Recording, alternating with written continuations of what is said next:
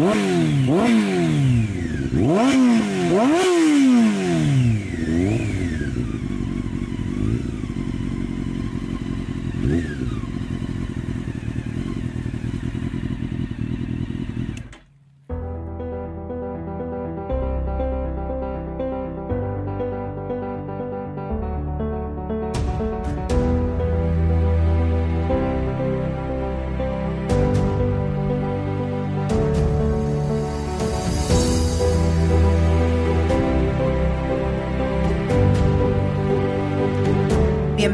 A un nuevo episodio del podcast Estado Civil Motero, donde hablamos de motos, aunque no siempre, y damos rienda suelta a contenidos sin guion establecido, para no variar.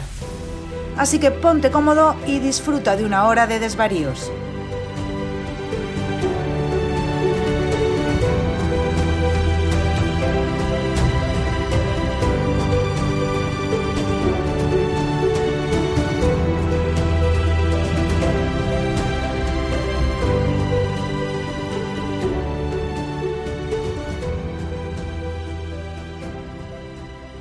Pasa, chaval? ¿Qué dices? ¿Cómo andamos? Buenas tardes, Sergio. Muy buenas. Oye, una pregunta muy recurrente que suelo hacer para aquel que no sepa dónde estás. ¿Tú dónde te ubicas? Ahora mismo estoy en Vitoria-Gasteiz, capital del País Vasco. Eso está como a unos 1.100, 1.200 kilómetros de Huelva, que es donde yo estoy. Sí, pero bueno, soy soy de la mitad de camino, soy de Cáceres, soy de un pueblo de Cáceres que se llama Navalmoral de la Mata. Así que mira, mitad de camino.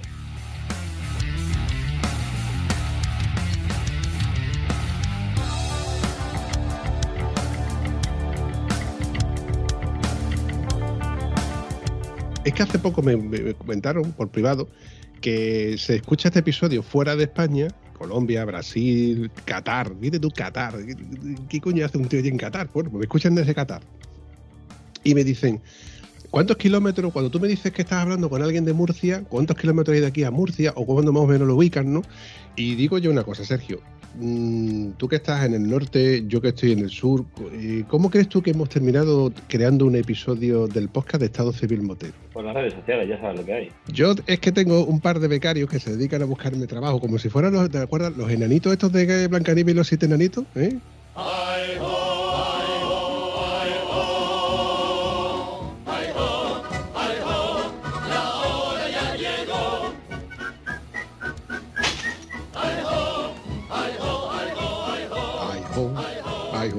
buscándome trabajo. Como yo ya no tuviera bastante, pues venga, pues vamos a darle más trabajo al vampi. Y me dijeron, oye, tienes que hablar con este chico, con Sergio, porque tiene ciertas historias que contarme. Y digo, bueno, pues si pues pasa por vuestro filtro y lo veis interesante, poneros en contacto con él y si accede. Porque esto es como lo de la- las pedidas de mano. Muchas veces que hay que rogarle al invitado, pero yo creo que contigo fue fácil, ¿no? Sí, me dijeron, yo lo más complicado para mí siempre es cuadrar la- las fechas o las horas, que como siempre ando para arriba y para abajo no, no tengo tiempo. Pero bueno, me cuadraba un domingo que sabía que me iba a quedar aquí en Vitoria, digo, bueno, pues para media tarde, noche es lo más complicado. Teniendo eso, yo estoy abierto siempre a hablar.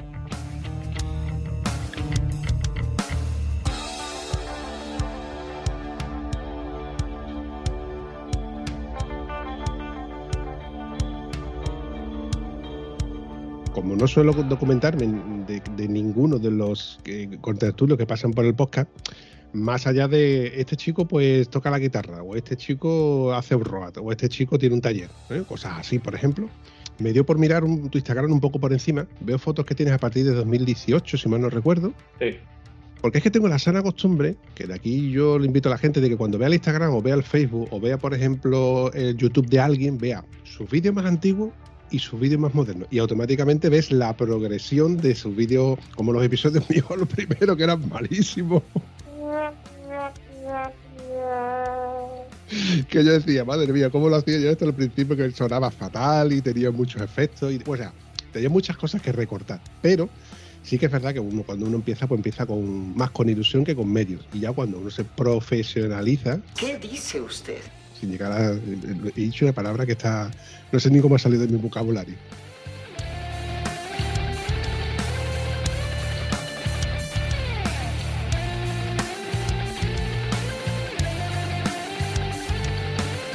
Pero sí que es verdad que tú ves fotografías desde 2018 hasta ahora y hay una progresión de lo que tú has estado haciendo increíble. Porque, entre otras cosas, eh, bueno, creo que habría que empezarlo de esta manera. ¿Cómo empiezas tú a hacer motero? Bueno, me viene de familia. En mi casa mi padre era motero y desde niño mis hermanos, bueno, mi hermana no nunca le llamó, pero mi hermano y yo pues hemos tenido moto en casa, motos pequeñas y ya pues bueno, la tradición pues te vas haciendo mayor, vas comprando motos más grandes y es una bola que ya no, que ya no para. Te entra el gusanillo y ya eso te envenena, ¿eh? Al final ya, no sé, mm, es que es motero, motero, como yo digo, pero al final tu vida gira más en torno a las motos que las motos en torno a ti. al final yo todas mis vacaciones, mi, la mayor parte del tiempo libre están enfocadas a la moto y a viajar y a la hora de organizarte el año todo gira en torno a la moto. Yo todas las vacaciones son con la moto y tal, entonces al final ya no es que, que te enganches a la moto, sino que forma parte de tu vida. Mirando fotografías de, de, de tu Instagram, hay una cosa que me llamó la atención y yo como buen tieso que soy, que hago gala de ello, soy un, un buscavida, ¿no? Me busco la vida, me busco fórmulas para intentar ahorrar en, ciertas cosas que tienes que ahorrar, otras no, puede, no, es necesario ahorrar porque prevalece a lo mejor la seguridad o una integridad física, evidentemente. En neumáticos, por ejemplo, no se puede escatimar, ¿no? Pero hay una cosa que me llamó la atención y que la reconocí enseguida, y es la maleta del líder. Como tú has dicho antes, empieza con, con pocos medios. Pues nada, esa era de, bueno, es que tanto la, la moto mía, bueno, la CBR, tengo tres motos. Tengo una moto en Malasia, la famosa, la CBR. Tengo una VFR aquí en Vitoria y tengo una USA Verde Enduro, una 500 en la Balmoral de la Mata, mi pueblo. Y bueno, con la moto con la que empecé a viajar es la CBR, que es una moto que le compré a mi hermano, que nos la quedamos un tiempo a medias y pues lo típico para viajecillos, la maleta del líder pues te vale para ir a Jerez, para los fines de semana y al final ya te acostumbras a usarla, ya siempre estás de viaje y, bueno, por ahí sigue dando vueltas. O sea, mejor comprar, yo no sé cuánto costó eso, lo compraría mi hermano y por ahí sigue en casa todavía dando vueltas, ¿eh? Y lo que le queda, esa es la maleta que yo uso cuando voy a la concentración de faro, porque en esa maleta me cabe la tienda de campaña, para que te hagas una idea. Y me caben incluso más cosas. De hecho, ahí van las cosas que van a mano, ¿no? La cartera, el, móvil, los cargadores y las cosas más, más útiles, ¿no? De hecho, esa maleta se convierte luego en mochila. La puedes quitar con su cremallera y luego la puedes poner. Yo la tuve que adaptar porque en mi moto, mi F800, el depósito no es metálico, es de plástico. Entonces yo le adapté unas cinchas y demás. Eh, pero esa, esa, esa, mochila sobre depósito se hizo famosa porque, entre otras cosas, aparte del, precio asequible, es que con el añapa esa de las cintas y demás, mm, se vendieron como rosquillas. Y la he visto en muchos sitios y cuando la vi digo, esta me suena a mí de algo. ¿Y eso? Yo ya te digo, yo todavía la tengo por ahí. No la uso, porque la verdad es que hace tiempo que no la uso, porque tengo otra más pequeñita, igual en motos más grandes no estorba mucho, pero al final en la, tanto la CBR como la VFR es muy grande para lo pequeñas que son las motos. Entonces te tapa el marcador, te tienes que asomar así que no veo. Es incómoda en ese sentido a nivel práctico y tengo otras más pequeñitas y la verdad es que sigue por ahí por casa, pero llevo años sin usarla. Si vas a algún sitio que va justo despacio y tal, pues la verdad es que es enorme, entra muchísimo. Pero va, como ya le puse a la CBR maletas laterales, ya no necesitaba tanta capacidad.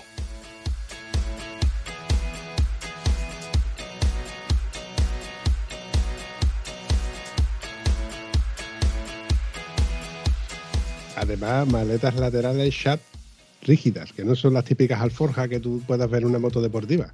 No, no, no. Yo la CBR, esa moto tiene alma de gran turismo. Oye, háblame de la CBR. La CBR tiene caché. ¿La CBR de qué año es? La CBR es modelo 2001, pero bueno, es de diciembre del 2000. Así que este mes hace los 21 años.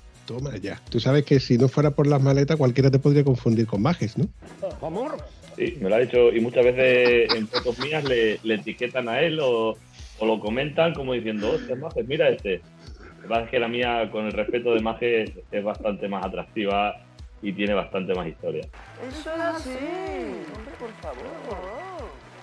Hombre, ya te he dicho que tiene más caché, pero lo que está claro que no es una moto rara, es una moto que ya han pasado por aquí por el podcast, que me han comentado de que es una moto que es muy polivalente, que es una moto que es muy divertida, que es una moto que se puede usar para circuito, para diario, que se puede hacer para viajes, se puede, hacer muchísimas cosas con ella. Es una moto que es bastante polivalente dentro de, lo que es una moto deportiva de carretera, incluso para el día a día. Y se vendieron muchas unidades. Y me consta de que en cierto modo están no cotizadas, pero que sí que están que es una moto para todo, una moto que es perfecta, que es una moto que sirve perfectamente como moto escuela. Sí, yo de hecho estuve mucho tiempo, pues cuando empecé todo el día a viajar, todo el día con la moto, buscando una moto polivalente, porque claro, yo la CBR, yo la uso para ir a trabajar el día a día, bueno, hasta cuando salgo de trabajar voy a hacer la compra de la moto, hago viajes, grandes viajes, o sea, luego es eso, una moto que, que si quieres correr, es una moto que corre, o sea, no es una RR de 1000, de 180 caballos, pero es una moto divertida que corre, puede ir a circuito y yo buscaba una moto polivalente y nunca encontré una moto que dijese, esta es la moto que lo tiene todo. Y, como no encontré una moto que realmente a mí me valiese para todo y cubriese todas mis necesidades, dije, es que para eso no va a cambiar. Porque encima la moto, buena no, lo siguiente, irrompible. Irrompible es que ha sido maltratada hasta la saciedad y no da ninguna avería. Y, y dije, es que es que no la cambio. Vivo en la carretera con la que estoy loco. Quedarme en las trincheras a vivir me sabe a poco. Es un largo viaje, pero me acompaña mi moto. Al principio, pues, joder, mm, cuando iba a Jerez, claro, desde Vitoria a Jerez, pues un fin de semana de 2.500 kilómetros, joder, con esa moto que no se puede viajar y tal. Digo, joder, pues si yo voy a gusto, no voy como en un turismo, pero voy bien, se puede ir, no te parte la espalda. Y ya nos fuimos una vez a los Alpes y como que se reían de mí con el Sarrio ese viejo y con una moto esta, con eso no se puede viajar. Y ella fue cuando le puse los soportes y las maletas laterales y tal. Y yo cada vez más digo, hostia, digo, si es que la moto, digo, no se queja de nada. Y es eso, yo viaje al final que hago, yo no cojo autovía, es todo puerto, puerto, puerto, puerto, y ahí no, no envidio a ninguna F, o sea, a ninguna turismo, ni, ni a ninguna Maxi Trail, ni nada. Fueron pasando los años y ya llega un momento, claro, te empiezan a pasar cosas empiezas a tener anécdotas con la moto y ya llega un momento en el que dices, es que la tengo un cariño y digo, es que no, no la quiero cambiar y es que esta es mi moto. Cuando has dicho venir a Jerez, eh, vamos, que Jerez no, es que Huelva, que es un poquito más de Huelva, que, del País Vasco Jerez hay una tirada. Hola, ¿qué tal? Pues como tenía curiosidad, he mirado en Google y resulta de que según Google, evitando autopistas y peaje, salen 1002 kilómetros. Eso sí, 14 horas. 14 horitas.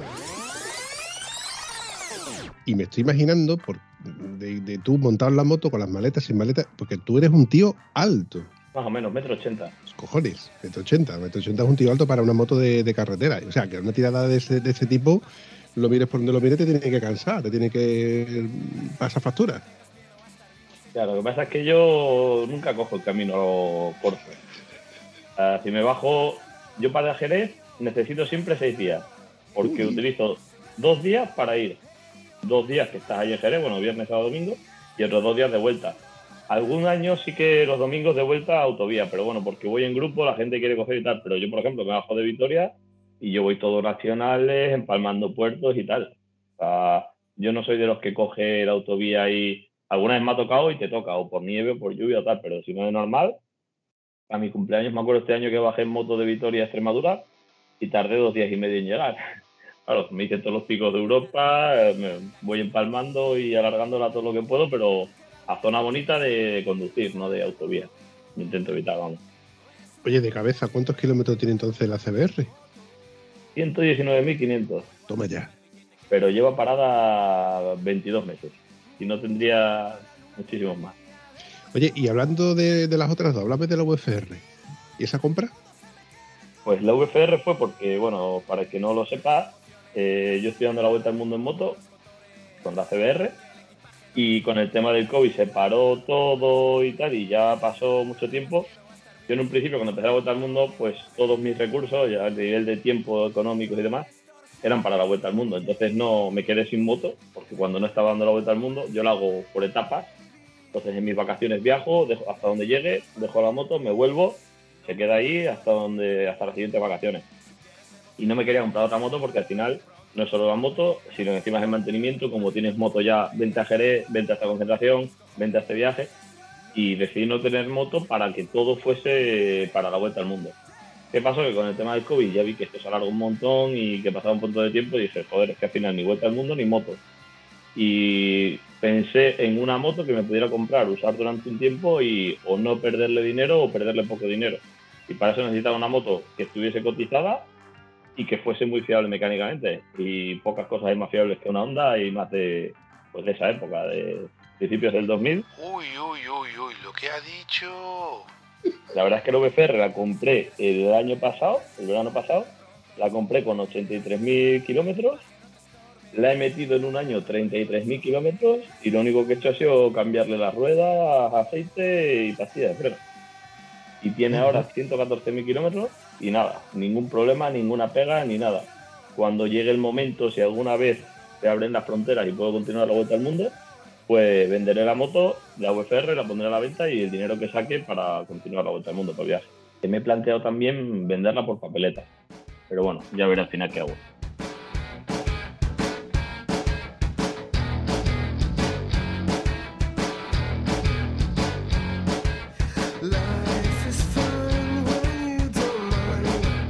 Estamos pendientes de todas formas. 33.000 kilómetros en un año. Y con las fronteras cerradas. Solo conozco a un loco, por decir loco, que es íntimo amigo mío, que estando en pandemia le hizo 48.000 kilómetros a su BMW R1250 GS. Pero este tío es que es un enamorado de la carretera. Se monta en la moto, de, se levanta muy temprano, hace los kilómetros que tenga que hacerle y luego baja. mm, aprovecha muy bien el tiempo, pero es incansable. Ya te digo, eh, le pasa como a ti, tenéis el culo pelado. Y yo, porque al final tengo la, la moto de enduro, que muchos fines de semana me voy de ruta con la moto de enduro. Y luego aparte que pues le hago muchos kilómetros al coche también, porque al final voy mucho a Extremadura y tal, y pues en invierno, si, por, si ando mal de tiempo por clima, pues bajo en coche y tal, pero vamos, que si no, yo un año le llegué a meter a la CBR más de 40.000 kilómetros. Oye, te ha salido una sonrisita muy picaresca cuando has dicho de que las ondas son muy fiables. que no hay nada igual.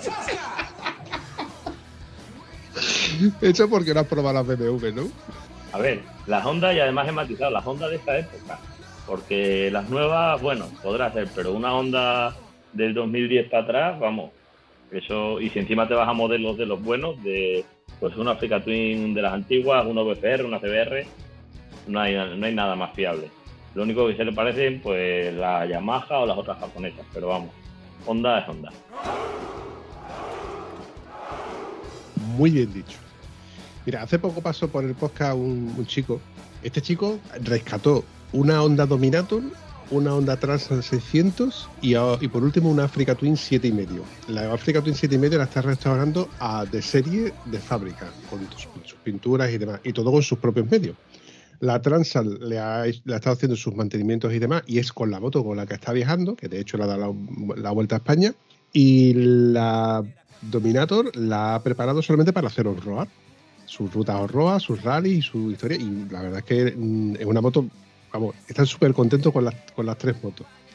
La Honda 600, la Transan, le costó 600 euros. O sea, que estamos hablando y dice, bueno, una moto súper fiable, súper sencilla, súper fácil de manejar, de, de po- poca electrónica. Y la verdad, se ve que uno de los vídeos como la arranca tres veces y las tres motos. Y bueno, que da, da- da gusto ver cómo es verdad de que en aquel entonces había motos que eran muy fiables. Yo creo que a partir de que empezaron los Euro 4, Euro 5, Euro 6, con todo esto de las electrónicas, las contaminaciones y de darle más caballos porque le tenemos que capar más los motores, los tubos de escape, etcétera, nos están dando más problemas de fiabilidad a largo plazo. Y el hecho de que creo que también cuando compramos la moto la compramos con la mirada de que en el futuro, cuando cambie de moto, antiguamente tú comprabas una moto y te la comprabas para quedártela. Ahora la gente compra para pensando de que el modelo siguiente, cuando, cuando venda esta, para comprarme el modelo siguiente. Ya hoy de comprarte una moto para decir, como por ejemplo es mi caso, ¿no? Me compro una moto pensando de que cuando cumpla los 100.000 kilómetros tengo que hacerle reglajes de válvula. A mí lo dijo mi mecánico, que, aquí la gente ya no hace reglajes de válvulas. La gente cambia de moto antes de hacer reglajes de válvulas a una moto. Cadena de distribución y cosas así.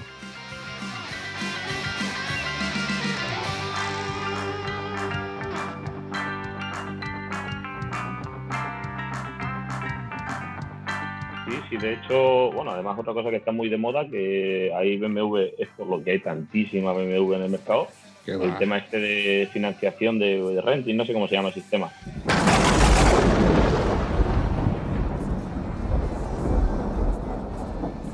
El Select de BMW.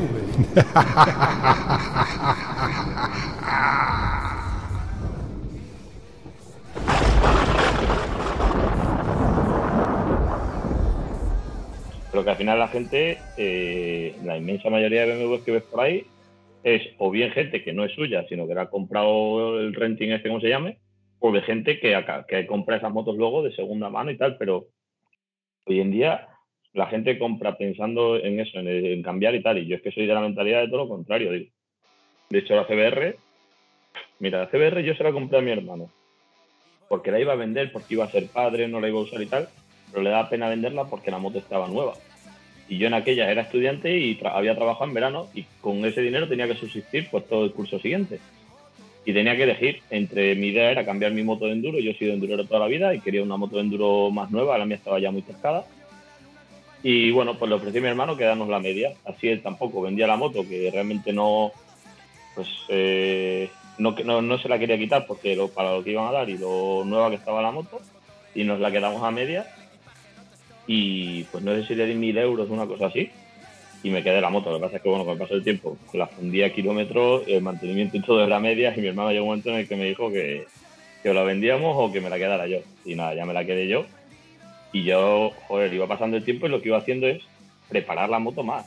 Y ahora le pongo puños calefactables y pues porque me he pegado ahí unos viajes que he chupado frío como un condenado, pues venga, puños calefactables. Y toma de mechero y el soporte del móvil para GPS. Y eso en lo que pude, claro, para mi moto, encima siendo antigua y deportiva, poner maletas complicado. Y al final encontré por Wallapop un tío que las había encargado a SAT, los herrajes y tal, compré los herrajes, le puse las maletas y al final yo digo, digo, "Hostia, es que al final la moto tengo puños calefactables, toma de mechero, soporte de móvil, tengo maletas laterales, baúl trasero. Digo que al final es una deportiva, pero que cuando la he visto para viajar, podría haber puesto maletas más grandes. Yo puse las pequeñitas porque no me gustaba que abultase mucho la moto. Pero que al final yo, todo lo contrario, digo, hostia, me compro algo y lo que haces es adaptarlo un poco a ti, a lo que vas haciendo y tal, pero eh, yo, y que me dure mucho. Yo lo que quiero es que no de avería y que me dure mucho, pero eso de estar cambiando, a empezar, si encuentras algo que te guste, normalmente el que tiene una moto que de verdad le gusta no, no la suele cambiar. Y hoy en día lo que se vende es lo contrario. Sí, por desgracia es así. De hecho, lo, lo estamos viendo, ¿no? Tenemos modelos. Eh, Yo, cuando compré la mía sacaban modelos cada dos años, cambiaban de modelo, que lo único que le hacían era un restyling, un cambio estético, bueno, no estético, de, cambiaban de colores, pegatinas y poco, y poco más. A lo mejor te cambiaban un, un espejo, un tornillo, no sé qué, cuatro cosillas inapreciables para una persona. Y luego cuando hacían el cambio radical de modelo eran cada cinco o seis años, pero ahora estamos viendo que cada dos años tres años como mucho, están cambiando prácticamente de modelo. Y, y no es como, por ejemplo, como Triumph, que de un propio motor hace tres, cuatro modelos de dif- diferentes de moto. Te sacan una trail, te sacan una un modelo de carretera, te sacan un modelo trail asfáltico, etcétera, etcétera. Sino que, te están sacando motos como si fueran churros. Y además, hay tanta diversibilidad de motos en todas las marcas, ojo, porque es que se hacen competencia entre unas y otras, que dices tú, ¿y ahora qué moto me compro? ¿Qué moto te compras tú ahora sustituta a la tuya que te llene y que además económicamente hablando, en el caso de los tiesos, como en nuestro caso, y digo en nuestro caso porque hay una de esas fotos que, que ahora me cuadra cuando tú has dicho los de endurero, porque una de esas fotos que yo he visto tuyas de la CBR es una mochila de KTM, casi una, una onda con una mochila de KTM, ahora me cuadra.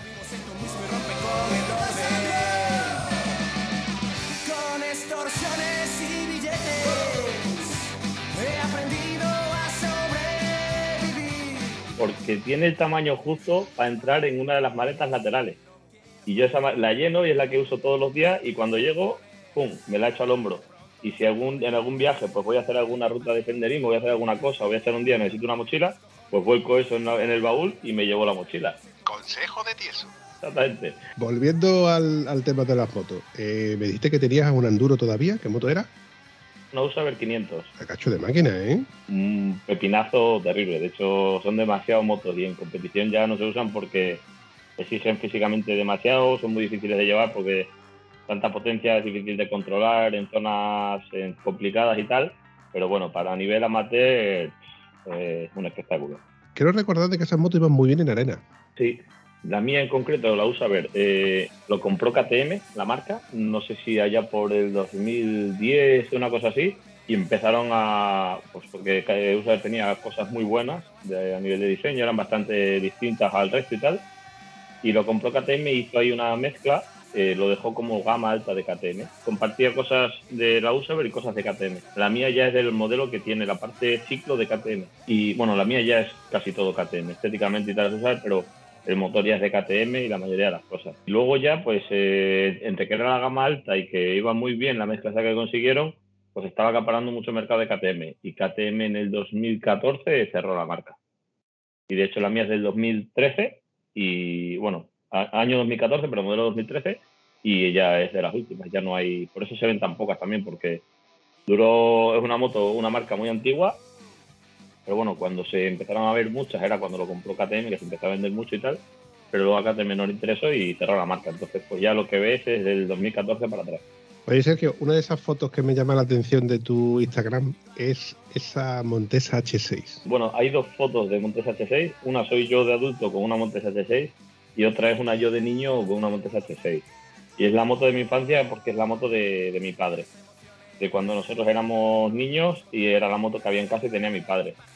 Y pues hace unos dos años o así, un amigo mío que también medio se ha criado en mi, en mi casa, pues también es de los que se ha criado con esa moto y la tenía idealizada y tal, y, se ha comprado una hace poco restaurada, idéntica a la que tenía mi padre.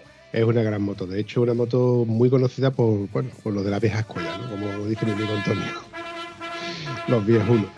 Volviendo al tema de que tu moto está en Malasia, eh, cuéntanos un poco cómo termina tu moto en Malasia. Empecé la vuelta al mundo. Es algo que estuve mucho tiempo meditando yo solo porque cuando lo decías en alto decías esto es normal. O sea, no. Y dices, ¿a quién voy a ir? Si ya cuando les digo a la gente me fui un verano a vivir a Escocia y me fui en la moto. Me llevé ahí hasta el portátil, me fui a estudiar inglés, me llevé el portátil a punto de no sé qué. Y me fui, eh, me mudé en la moto. Y ya me decían que estaba loco a Escocia con una CDR, que si la lluvia, que si no sé qué. Pero bueno, una vez que empecé la genial idea de la vuelta al mundo, pues yo no sabía muy bien cómo ni cómo hacerlo ni nada, porque encima yo soy una persona que está todo el día por ahí y el tiempo, yo soy de los que no, no leo libros, no veo, no sigo a otros en YouTube y tal, que podría haber aprendido, ahora que he visto cosas y he consumido cosas, digo, madre mía, si hubiese sabido yo esto, o fíjate, o yo que sé, tienes a Sinewan o a Silvestre y tal, que les han pasado cosas y no he aprendido de nadie. Yo he salido sin ningún tipo de experiencia ni, ni haberme empapado de los viajes de otros ni nada. Yo soy de los que me gusta viajar, tengo tiempo, viajo. Ya sea viaje corto o sea viaje largo, pero no estoy en casa, no soy un tío de, de ver vídeos y tal. Y bueno, pues no sabía muy bien cómo ni cómo decirlo. Entonces estuve un año así. ¿Qué pasa? Que cada viaje que hacía, pues yo qué sé, nos fuimos a los Alpes con los de mi motoclub. Pues si te vas 11 días, 5 son para ir y volver. 5 o 6. Y otro año nos fuimos a los Balcanes y me acuerdo también que fueron 12 días y fueron 3 para ir, 6 de viaje, 3 para volver. Y ya llega un momento en el que dices, vale, Escocia, los Alpes, los Balcanes, tal, Europa. Digo, llega un momento en el que si quieres ver cosas nuevas, te tienes que ir muy lejos y necesitas mucho tiempo para ir hasta que llegas a lo nuevo y para volver y tal.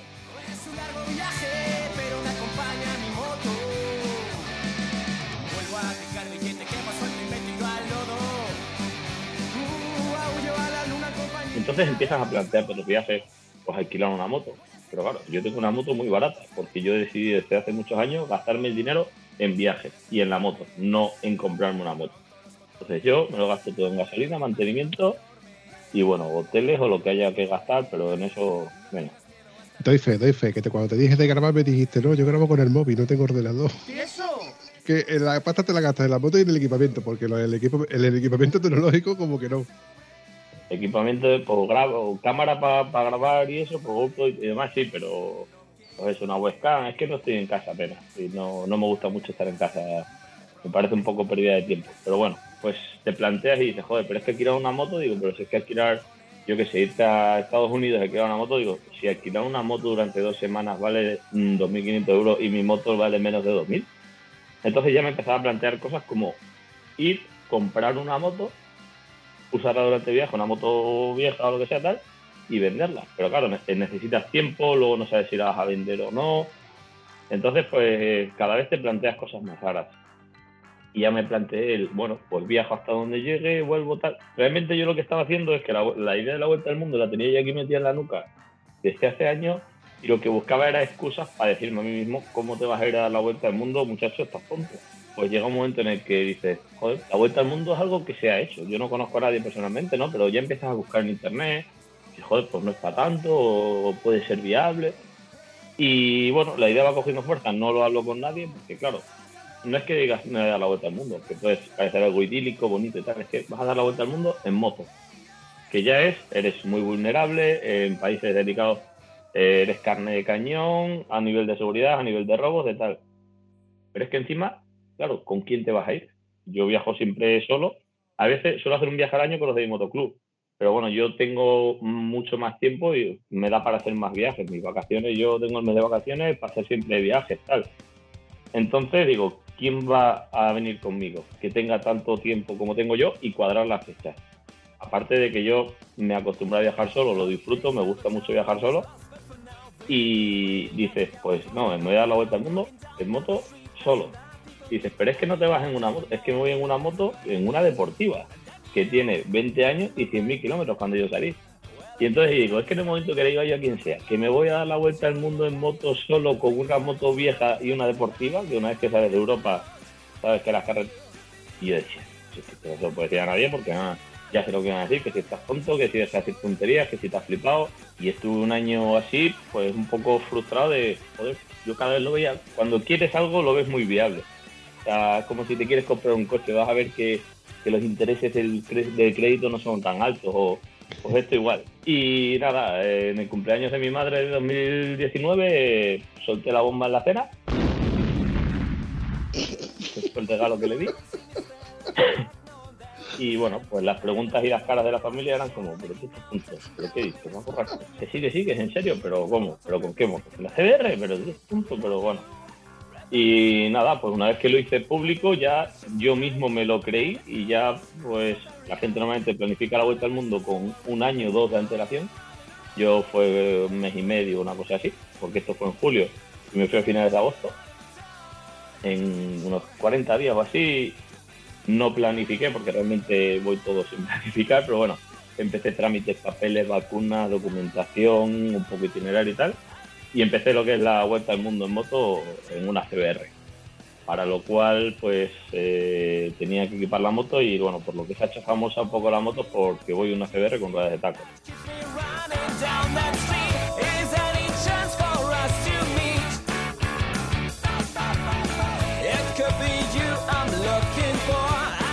Salí de España, que eso ahora has visto las fotos, con, he visto, lo he visto. con las ruedas colgando a los lados, porque bueno, dije, pues lo que es Europa, voy con ruedas de carretera. Claro, estas ruedas no las encuentras en los talleres normales, normalmente las tienes que hacer por encargo a la fábrica, porque en tamaño 17 pulgadas deportivas no hay ruedas de taco. Ahora con el rollo este de Scrambler, Café Racer y tal, se está vendiendo más, eso es verdad. Pero bueno, lo tienes que encargar y tal. Pues empecé la vuelta al mundo en mis vacaciones de 2019 y salí de España, hice España, Francia, Suiza, Alemania, Austria, Hungría, mm, Rumanía, Bulgaria, Grecia, Turquía, Georgia, Azerbaiyán, Irán, Pakistán e India. En un mes.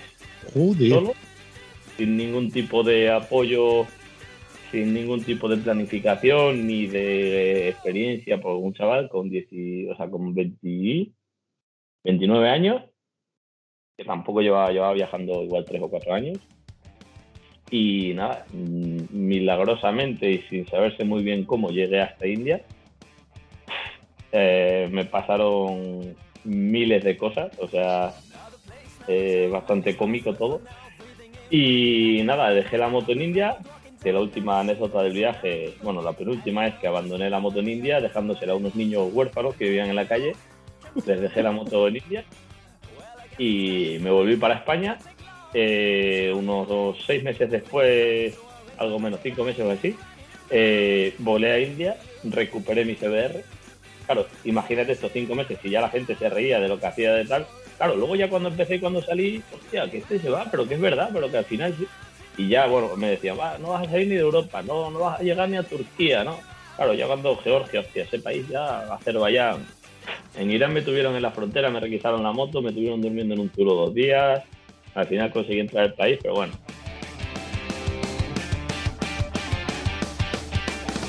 Look around, see me stare, looking back now and there in the sand. Take my hand, let's find something for us to share. Making out, touching down every smile. Y luego en Irán, por ejemplo, pues ya la cosa se calentó. Eh, de hecho, la única avería que he tenido en el viaje fue en Irán. Una vez que conseguí entrar en el país, eh, yo salí de Vitoria y claro, tú un viaje de estos, hay gente muy que siempre, que a los viajes llevan mucho por si acaso, ¿no? Yo, yo soy todo lo contrario. Yo soy de los de si me hace falta, pues en cualquier lado puedes comprar un abrigo, pero no me voy a llevar en verano un abrigo.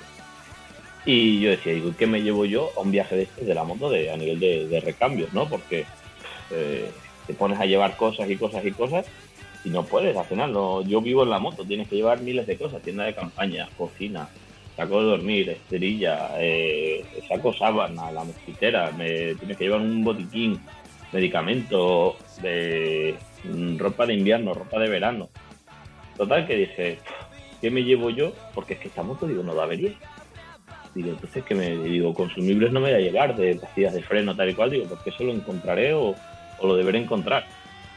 Y salí de Vitoria con un cable de embrague, unas pastillas de freno delanteras que se las iba a cambiar y como estaban a medias dije, va, pues poco a poco me las llevo y cuando se gasten ya las cambio. Y un regulador de tensión, porque en todos los años que había tenido la moto, la única avería que había tenido fue en los Alpes que se me jodió el regulador de tensión. Es el talón de Aquiles de la CBR. Es que, si es que tiene alguno, es ese.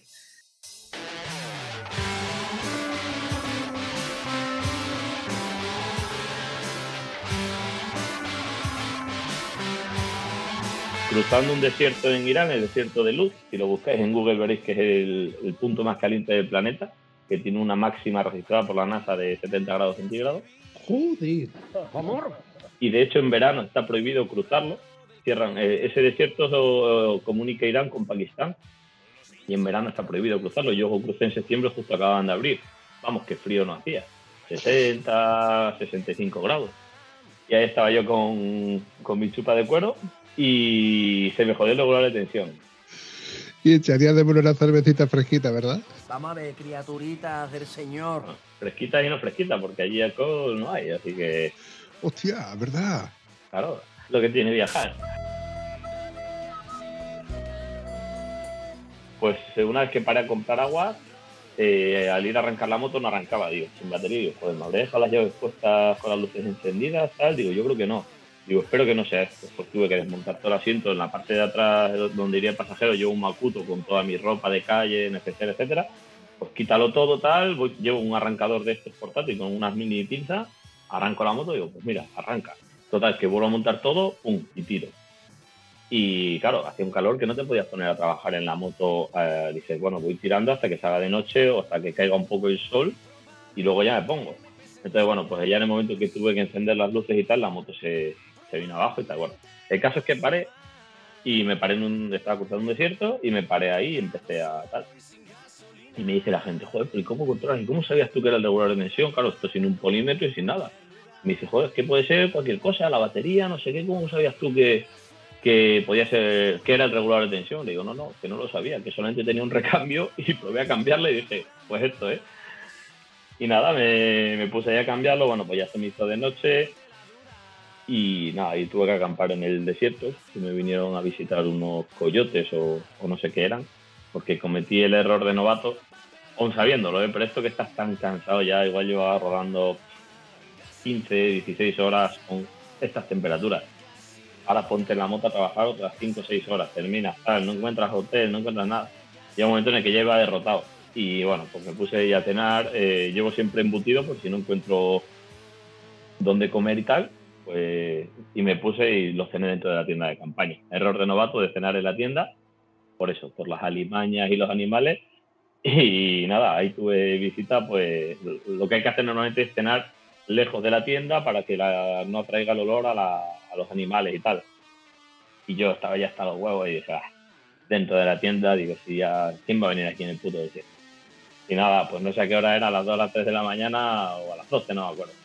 Empezaron ahí con las patitas a- y claro, porque escuchabas a los bichos olfateando, yo ahí dando hostias así a las paredes de la tienda a ver si se espantaban, acojonados, porque encima, claro, es una puta tela de nada. Yo ahí, que ni yo pensaba ni nada, durmiendo ahí en Gallumbo, digo, es que, digo, como me pega aquí un zarpazo, pero bueno, eh, sería un, un coyote, un zorro o algo así, por las sombras que yo veía,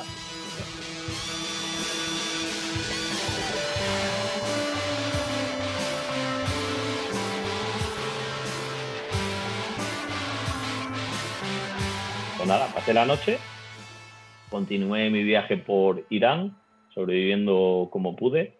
¿Qué pasa? Que la moto ahí estaba, pues si estaba rodando 12, 14, 16 horas al día, todo el día con el ventilador encendido. Es que no se apagaba, claro. Si el aire que entra a enfriar es de 65 grados, pues te puedes imaginar, parabas en un sitio, una gasolinera donde sea, y arrancabas y ha bajado dos grados la temperatura y ya está moto para una hora. Por eso, de tanta temperatura, se- es de lo que dicen que se jode el regulador de tensión. Crucé a Pakistán, que es donde empezó ya la locura. Eh, Pakistán, eh, cruzas de Irán a Pakistán por una zona que se llama Baluchistán, que es una zona que es territorio de Al Qaeda y es una zona totalmente militarizada que debería estar cerrada al público, pero el gobierno de Pakistán quiere intentar hacer ver al mundo que es un país seguro y que tal, y que no está en guerra ni nada. Entonces lo tienen abierto. Llegas allí y de repente, pues, eres un preso militar, realmente. Para empezar, entras, no sabes cuándo vas a entrar. Yo tuve suerte de que al tener la página web de Gas and Roll y tal, el, el, que me- el funcionario que me ayudó a entrar desde Irán me vendió como que era un VIP, una persona muy importante, con mi propia página web y tal. Me pusieron un convoy a mí solo. Con un convoy no, que de normal te, te hacen quedarte en la frontera varios días hasta que se juntan paquetes de 5 o 10 personas, porque tienes que ir desde que entras hasta que sales, escoltado por los militares, por la policía militar, con fusiles AK-47 24 horas del día contigo, para desayunar, para comer, para cenar. Y nada, ellos te dicen dónde, si paras o no paras, dónde, si puedes parar a mear o no, si puedes parar a repostar o no. O, eh, en Pakistán, o sea, no paras en un área de servicio ahí de una gasolinera Repsol con aire acondicionado y comida. Todo el día sin comer, todo el día sin beber.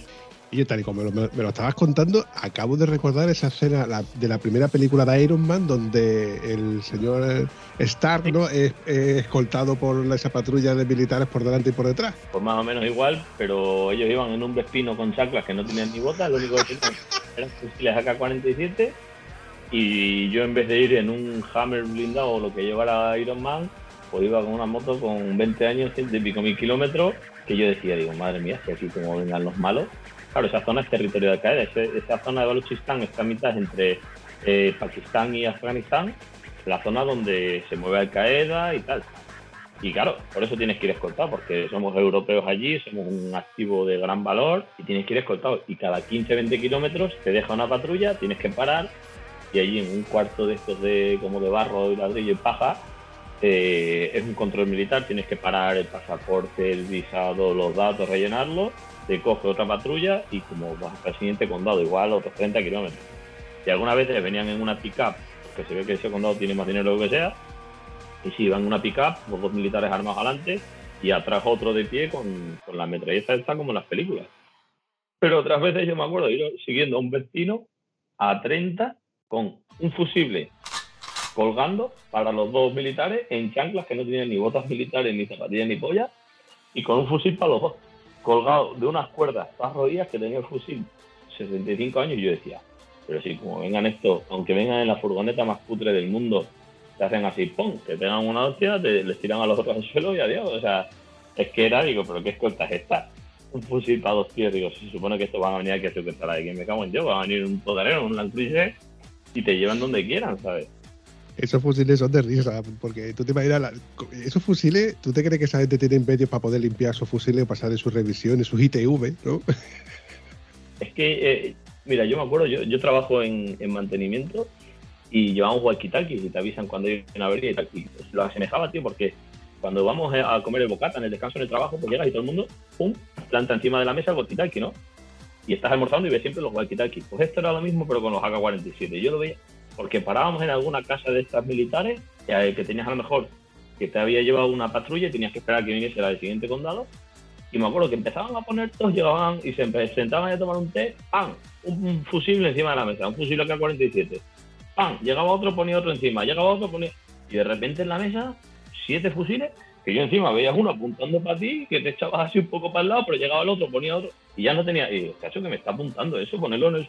Y ellos lo ponían como si nada, y estaban súper... Es que todo el día pegados, y bueno, yo no había visto un- una K-47 en mi vida, y es que era de ver un montón de ellos todos los días, que al final al tercer cuarto día como que te familiarizas un poco de que ya no te sorprende tanto, pero es que para comer, para ir al baño, encima de la mesa, en el coche, lo apoyan en el capó, ellos no le dan así ninguna importancia de, claro, pues yo qué sé, los que no somos militares ni policías ni nada, vemos un arma y es como, y tú aquí ves a un policía, ya esté trabajando o algún familiar o lo que sea, y no sé, es como siempre muy seguro, muy protegido, se con mucho cuidado, movimientos lentos, esto daba igual, llegaba hacia la mesa, llegaba, ¡pam! Ahí soltaban el fusil en una mesa de plástico de estas de camping medio rota, digo, madre mía, que se cae aquí la mesa, me pegas un tiro, les da igual todo.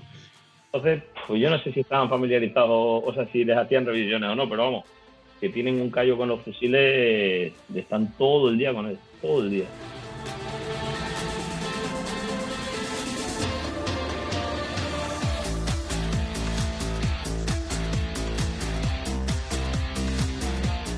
Tiene WhatsApp, Sergio, de que hay gente que se acojona de salir de su zona de confort por, tar- por no pinchar la moto. O es que si pincho no me coge cobertura al móvil para llamar a la grúa. Es que si pincho el gusano, eh, mi, rueda que tiene cámara no, no tiene tubelers. La preocupación de muchos moteros que dicen, ay, es que eh, eh, porque tengo que llevar las presiones, que no sé qué. Y tú has demostrado con dos huevos que con una CBR del año 2000, cargada llena de kilómetros, se puede hacer lo que tú quieras. Te puedes dar la vuelta al mundo. Es como lo decía aquel, ¿no? Que para dar la vuelta al mundo en moto solamente necesitas tener un- una moto. Eso es así, compadre. Eso sigue siendo así. Da igual la moto que sea. Es tú, con, con tu moto y con tus medios puedes dar la vuelta al mundo. Evidentemente, que tenga mayor poder adquisitivo, pues se va de hotelitos y todos los días con aire acondicionado. Y el que no, pues se busca la vida. Así es. Yo eso soy el antihéroe en ese sentido, porque no llevo ningún tipo de planificación, no tengo ninguna compañía de seguros de estas que me organiza el viaje o que me llevan el tal. Y la gente, todo el mundo me, hace preguntas de gente que se agobia de verdad con mi viaje, no, no, no porque viajen ellos. Tío, pero si te quedas tirado y tal, digo, el mundo es mundo. Digo, pues ya pasará alguien, tienes que perder un poco la noción del, tiempo, de los horarios, de, eso por eso a mí me gusta el sin planificado. De, bueno, si tengo que llegar a esta hora y ya no llegas, ya te agobia. Yo, que venga lo que tenga que venir. Yo sé que tengo que tirar para allá y si en mitad del camino me sale no sé qué o me dicen que una ciudad está y voy a verla. Pero yo en ese sentido soy el antihéroe. Yo siempre lo he dicho, además, bueno, pues mi logo y tal de Gas and Roll, siempre se habla mucho de la rock and roll actitud. Porque yo siempre, siempre digo que la actitud es todo y bueno, yo hablo siempre de la Gas and Roll actitud, que es viaja el que quiere. Yo me, me dice la gente, ah, vaya viajes te pega. Digo, ya, pero tienes una Harley de 15.000 pavos y yo tengo una moto de 20 años, me lo estoy gastando en el viaje. Que lo puede hacer todo el mundo. Que yo soy antihéroe en el sentido de, mira, un chaval joven, sin experiencia, sin apoyo, eh, sin una moto ni siquiera que es una trail, que ni, una turismo. Digo, que se puede hacer lo que cada uno quiera. Lógicamente no es la mejor no estar, pero yo es que al final es la realidad que es mi moto, es la que estoy a gusto. Y a día de hoy no demuestro que no me he equivocado. Porque a mí, cuando ya la gente lo de la vuelta al mundo, ¿y por qué no te compras una no sé qué? ¿Y por qué no una BMW tal? O una Africa una no sé qué. Y yo dije, mira, para dar la vuelta al mundo realmente, si tú miras como concepto, ¿cuál es la mejor moto para dar la vuelta al mundo? La que tienes en casa, ¿no? Pero después de eso, si te la vas a comprar para viaje, tú buscas una moto ligera, ¿no? Porque vas a ir muy cargado, vas a ir a, fuera de Europa, las carreteras están rotas, vas a tener que montar en barco y tal. La CBR pesa 170 kilos. Dime tú qué moto conoces de cilindrada media alta que pese menos de 200 kilos. Y no 190, ¿eh? 170 kilos. Por lo cual, no hay ninguna moto o, pocas motos hay más ligeras. Porque es que las traen pesan 200, 220, 280. Segundo, una moto que no es ostentosa. La moto yo se puedo dormir en la calle, no tengo una moto de 25.000 euros que están deseando robar y que yo no voy a dormir y tal. Tercero, fiable. Pocas motos hay más fiables que esta moto. Este modelo en concreto, pues, o es súper bueno, que dicen que es una de las motos con las que Honda ha perdido dinero, porque no vendían, no vendían modelos nuevos de lo, de lo buena que salió. Y la cuarta, que yo decía, una moto, al final eh, estás en, en Marruecos, estás en Argentina, estás donde sea, pues el, el problema de, de encontrar recambios. Si necesitas una moto, Porque cuanto más famosa sea y más tal, más es. Digo, es que pocas motos hay más vendidas en el mundo que una CBR. Mecánica sencilla, porque no es una no hay electrónica, no hay tonterías, y es una moto que se conoce en todo el mundo porque se ha vendido muchísimo. Entonces yo decía, digo, si es que sobre el papel es la mejor moto para viajar. Sí que verdad, bueno, pues la altura, la posición, etcétera, ¿no? Pero como concepto de moto, quitando al lado la comodidad, el confort y tal, que yo al final la capacidad de carga se la he añadido yo por mi cuenta. Digo, es que mm, si tú me dices a mí una moto mejor, vale, y si me tengo que gastar 25.000 euros en una BMW o en una Africa Twin, eh, ya no hago el viaje, porque eso es lo que yo me gasto en el viaje, y no hay para más.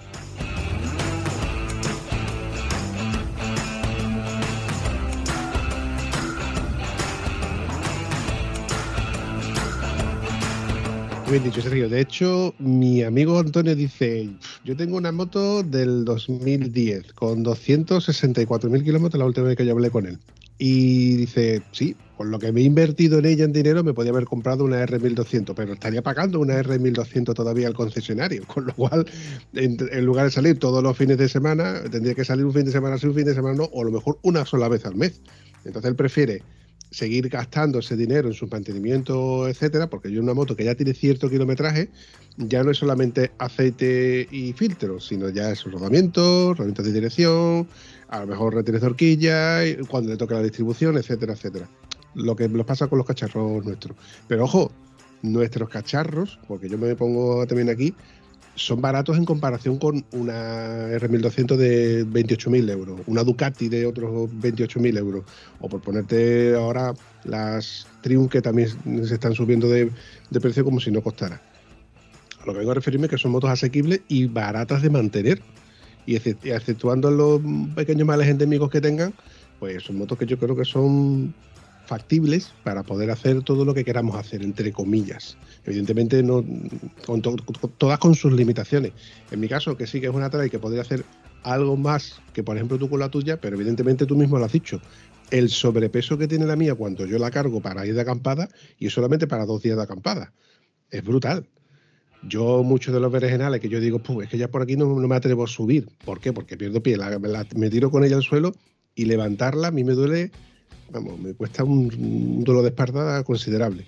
Gas and Roll, cuéntame, ¿cómo podemos ver o seguir tus hazañas? Porque yo creo que esa parte no la hemos contado. Bueno, eh, se me conocen las redes por Gas and Roll, que es mi página web y tal, es un juego de palabras, gasolina y rock and roll, que son las dos pasiones que siempre, bueno, he llevado una de la mano de otra, siempre con mi amigo Manu, que es el que en verdad empezó con lo de Gas and Roll, pero me estudió amablemente este juego de palabras, él no es muy de redes sociales. Y pues porque siempre salíamos con la moto, venga, vamos a por otra, otra jornada de Gas and Roll. Y a mí me gustaba mucho ponerle nombres de canciones a, o a la salida o, a, o al momento tal de pues algo que pegue la letra de esta canción con esto. Y nada, mi nombre en las redes sociales es Gas de gasolina y Roll de rock and roll. Gas and Roll. Y bueno, de la página web se llama así también, YouTube, eh, Instagram, Facebook, todo se llama igual.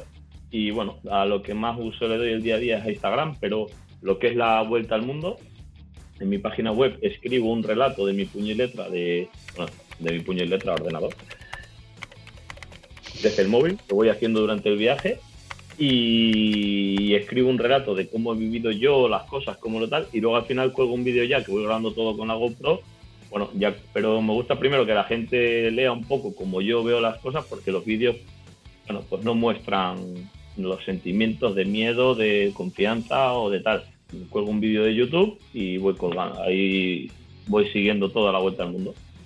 Y en Instagram, pues bueno, cosas más del día a día, o hago mucho recuerdo, voy contando sobre todo hazañas, historietas, que a lo mejor en un vídeo no te vas a explayar un cuarto de hora, pero a lo mejor, pues ahora me han traído mi dron de Pakistán, que lo abandoné en Pakistán, y un amigo que tiene un kebab aquí en Vitoria me lo ha traído dos años y medio después.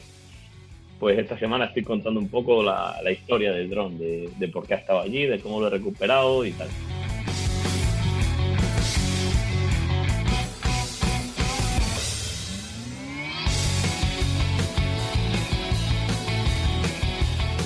Oye, ¿cuándo prevés que vas a recuperar tu moto? Pues no lo sé, macho, porque la intenté sacar del país y enviarla en barco a Canadá para continuar por eh, Canadá, Alaska y tal, desde Norteamérica hasta Argentina y después de un año y medio esperando que Canadá abre fronteras, me saco el visado, me lo aceptan por la vacuna, no sé qué. Que de hecho yo no, no era muy de vacunarme, pero me vacuné en cuanto pude para sacarme el certificado. Y resulta que la empresa de Canadá, con lo de la pandemia y tal, la que recepcionaba la moto, ha trincado. Y el de la empresa que la envía desde Malasia no encuentra otra empresa, solo encuentra particulares que no son de fiar, tal. Y nada, al final este año, pues apuré todo lo que pude el año intentando irme en vacaciones, pero ni pude ir a Malasia porque siguen cerrados por el COVID, que están fatal allí. Han tenido ya tres cuarentenas ni la pude enviar a otro país. Entonces, pues yo espero que para febrero o marzo, pues espero, ojalá, que Malasia abra fronteras y aunque ya no la pueda enviar a Canadá, pero bueno, por lo menos ir, verla, rodar un poco porque se tiene que estar pudiendo de no usarse y eso es lo que realmente me da miedo. Y no tengo ningún tipo, he perdido un poco la esperanza de, pues porque he estado, joder, van 20 meses ya, 22. Entonces, desde el 29 de febrero de 2020 hasta la fecha rara lleva la moto ahí. Entonces ya me pregunta todo el mundo lo mismo, pero es que realmente no lo sé, porque es que no tengo ni idea. No es una cosa que tú dices, no, es un país en el que ves que están vacunando, que ya, o sea, está la cosa bastante descontrolada. Entonces no sé en qué momento van a abrir fronteras y voy a poder continuar. No tengo ni idea. Yo espero que para primer trimestre de 2022 pueda o bien enviarla fuera a otro país y continuar viajando por un país en el que no haya estado o, ir a Malasia y rodar por la- con la moto. Joder, Sergio, me pongo en tu pellejo y la incertidumbre me dejaría sin sueño durante una buena temporada. ¿eh? El no saber en qué estado está mi moto qué puedo hacer con ella, porque además, yo me, pongo en tu lugar, si yo pudiera ir a Malasia, poder empe- empezar a rodar con ella y a lo mejor luego los 100 días cierran fronteras por la razón que sea, por otra oleada de coronavirus o como lo queramos llamar, te encuentras allí destinado de aquella manera, ¿no? Es que- que eh, la incertidumbre es tanta que es complicado hacer algo a ciencia cierta, pero vamos, yo sé que tú eres valiente y tú eres capaz de plantarte allí en cualquier momento y traerte la gracia como haga falta. De todas formas, yo creo que lo ideal es que estemos pendientes por las redes sociales a ver qué, cuáles son tus andaduras.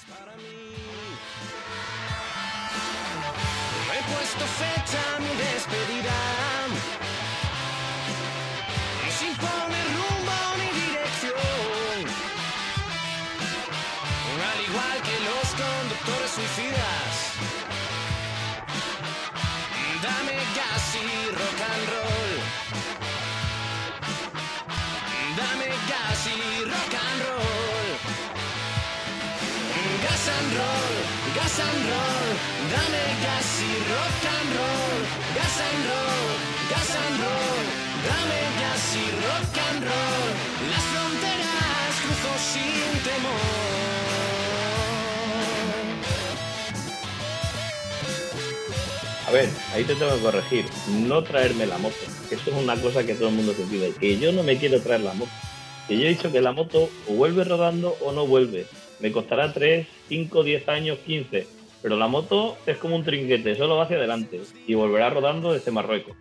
Pero la moto yo no, yo me la podía haber traído a España, yo la podía haber enviado, pero es que no quiero.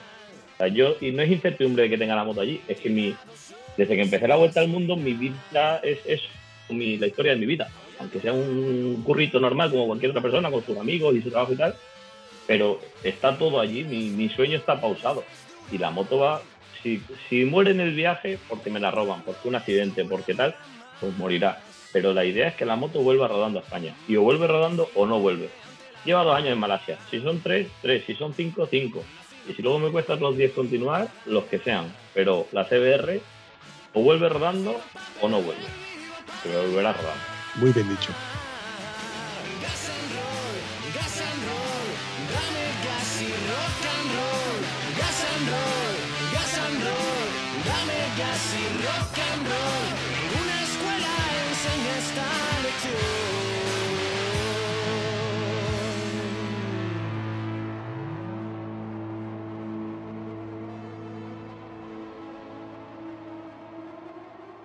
Voy a ir recordando este episodio porque me encanta. La verdad es que te podíamos hablar más tiempo, pero ¿sabes qué pasa? Que luego a la hora de editar me, digo, coño, es que llevo ya 45 minutos de grabación y llevo tres días para estos 45 minutos de, recorte.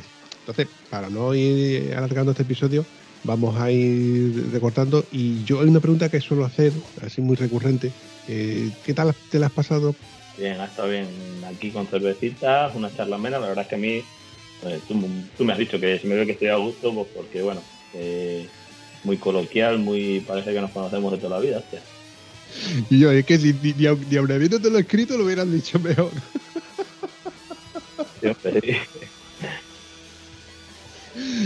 Va volado, va volado, va volado. Has quedado de puta madre, tío. Ay, macho. Te voy a tener que apuntar dentro de los colegas de estos que, que hablan bien de mí.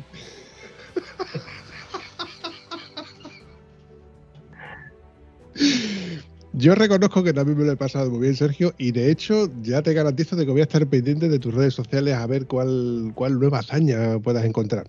Supongo que en el momento que, que tengas un visado y que ya puedas poder pegarte salto, estaremos pendientes de tus andaduras en, en la recuperación de, de tu moto. Oye, ¿tu moto tiene nombre? ¿Tú eres de poner el nombre a las motos? Todo el mundo me lo dice y las grandes motos siempre tienen nombre. Y estuve mucho tiempo intentando buscar un nombre que, que realmente para mí represente todo lo que la moto. Pero es que claro, o sea, la moto a mí me hasta a punto de quitarme la vida. No he muerto también gracias a la moto. O sea, es algo tan grande que yo no sabía cómo llamarla. Y llegó un momento en el que sin darme cuenta yo le había puesto un nombre. Y la llamo La Onda. Porque es, no es una onda, no es una CR, es La Onda. Y pocas motos más eh, la de Emilio Scotto será la única que tenga más historia que esta. Y la llamo la onda con mayúscula. Mola. Pues estaremos pendientes de Sergio de Gas and Roll y la onda. Así que nada, lo dicho. Yo me alegro mucho de haberte conocido. Te- desde aquí te mando un abrazo y espero verte más adelante. Pues nada, otro abrazo desde el norte. Hasta luego. Hasta luego.